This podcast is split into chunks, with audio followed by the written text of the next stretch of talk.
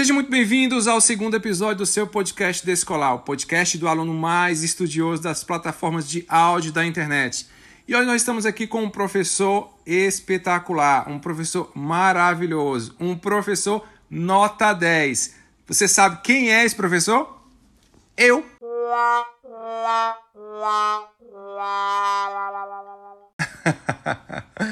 Isso mesmo, pessoal. Nós estamos aqui para compartilhar um assunto muito interessante com vocês. Você sabe o que é a pegada ecológica?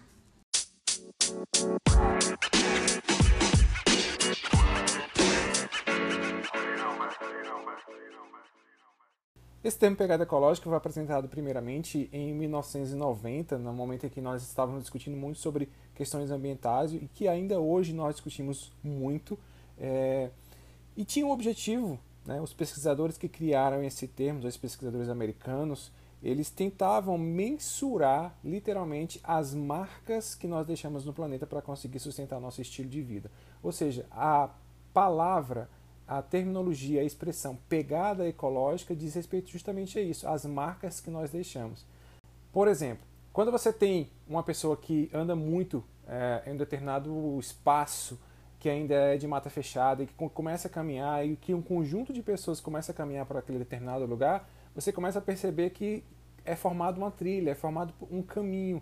E é justamente isso que nós estamos falando quando estamos nos referindo à pegada ecológica. Ou seja, a pegada ecológica é justamente isso, essa marca que nós deixamos no planeta. Porque a gente está falando aqui na escala global, a gente está falando aqui ah, em termos é, de população mundial. Quais são as marcas que a população mundial deixa no planeta? Obviamente que essa marca ela vai variar de país para país, de sociedade para sociedade, de período para período. Mas, de uma maneira geral, o que nós temos visto hoje com a sociedade que nós temos, que é uma sociedade baseada no consumo, e nós uh, temos como referência, por exemplo, quando a gente está falando sobre consumo ou da sociedade de consumo, um grande estudioso que é Bauman. Né? Talvez você já tenha ouvido falar dele. E o Bauman tem um livro que fala justamente sobre isso, sobre o ato de vivermos em uma sociedade de consumo. E essa sociedade, como eu estava falando para vocês, que é uma sociedade de consumo, deixa muitas marcas na em nosso planeta, na natureza. Por quê? Porque nós precisamos é, dos recursos naturais para realizar as atividades de produção que irá atender às nossas necessidades de consumo.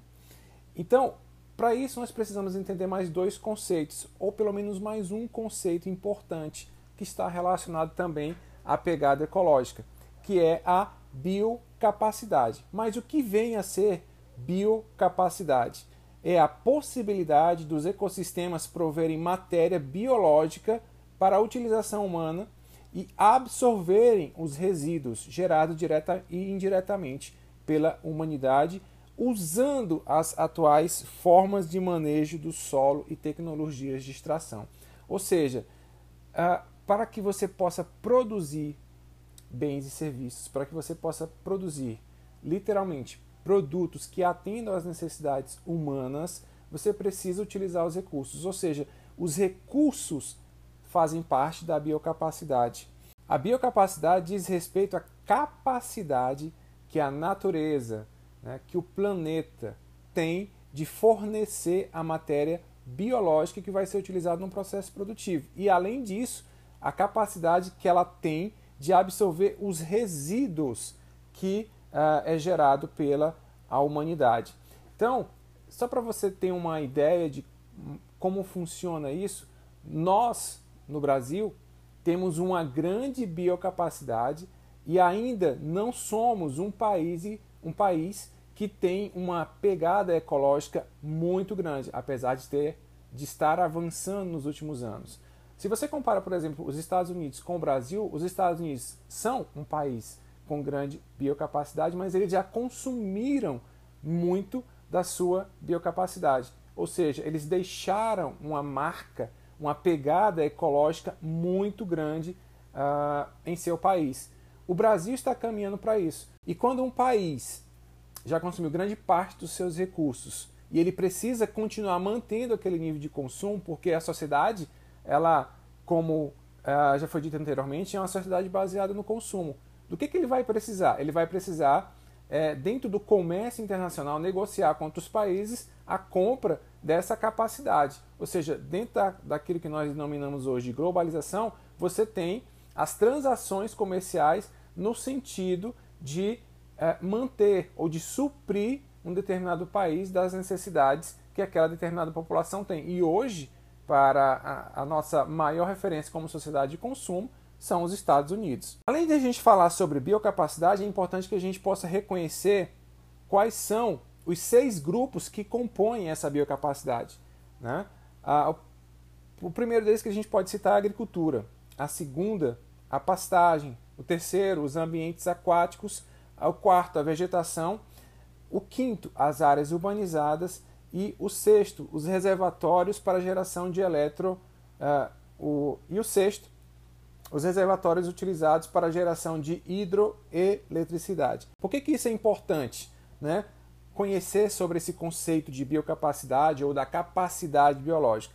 Porque esse é um sistema é, que nos proporciona a estimativa de produção de recursos naturais expressa em hectares globais. Ou seja, a biocapacidade é uma unidade que representa a produtividade biológica média de todos os hectares produtivos na Terra em um determinado ano.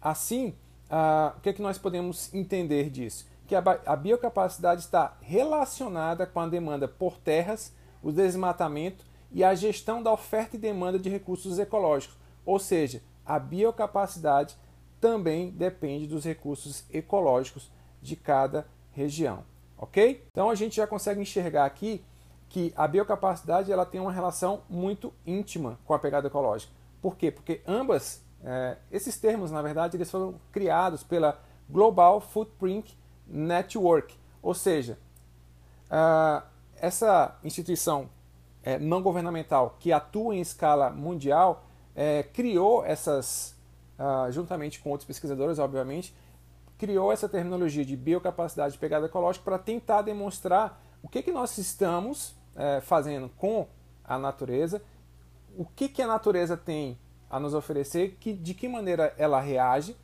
e uh, o que eles tentam demonstrar com esses dois conceitos é que um déficit, ou seja, um consumo mais que necessário, né? daquilo que a sociedade precisa para produzir ah, os bens de consumo de que necessita, ou seja, quando ocorre esse déficit, significa que uma região ou país está realizando uma pegada ecológica muito grande. Ou seja, a população excede a biocapacidade disponível naquela determinada área. E é isso que tem resultado é, em grandes problemas econômicos, sociais e, obviamente, como resultado de tudo isso, até mesmo problemas políticos, porque uh, esse conceito de pegada ecológica ele é tão importante porque muitos países já deterioraram grande parte da sua, a, a, da sua mata nativa. O Brasil ainda é um país muito uh, rico em recursos naturais que ainda são nativos. Obviamente que isso está diminuindo, mas uh, o Brasil é uma grande área cheia né, de recursos ecológicos e que tem de, de, é, estabelecido algumas reservas ecológicas. O que é reserva ecológica?